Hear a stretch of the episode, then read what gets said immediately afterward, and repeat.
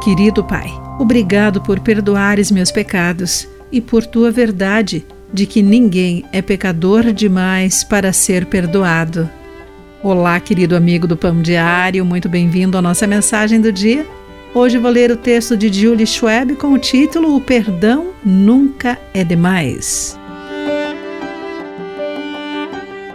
Se eu tocasse em uma Bíblia, ela pegaria fogo em minhas mãos disse minha professora de inglês na faculdade. Meu coração se entristeceu.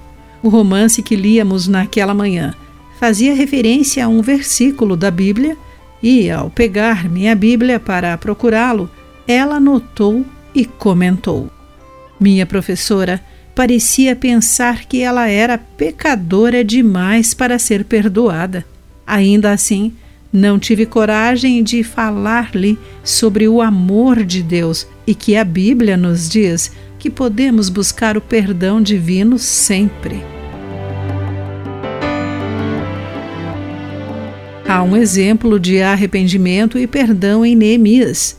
Os israelitas haviam sido exilados por causa de seus pecados, mas agora tinham permissão para voltar a Jerusalém quando eles se estabeleceram, Esdras, o escriba, leu a lei para o povo, de acordo com Neemias capítulo 7, versículo 73.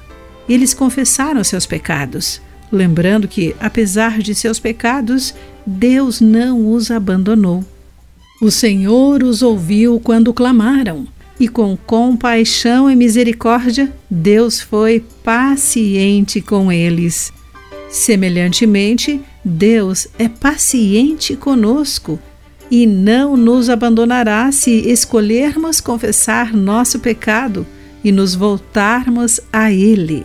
Gostaria de voltar no tempo e dizer à minha professora que, não importa o passado dela, Jesus a ama e quer que ela faça parte de sua família.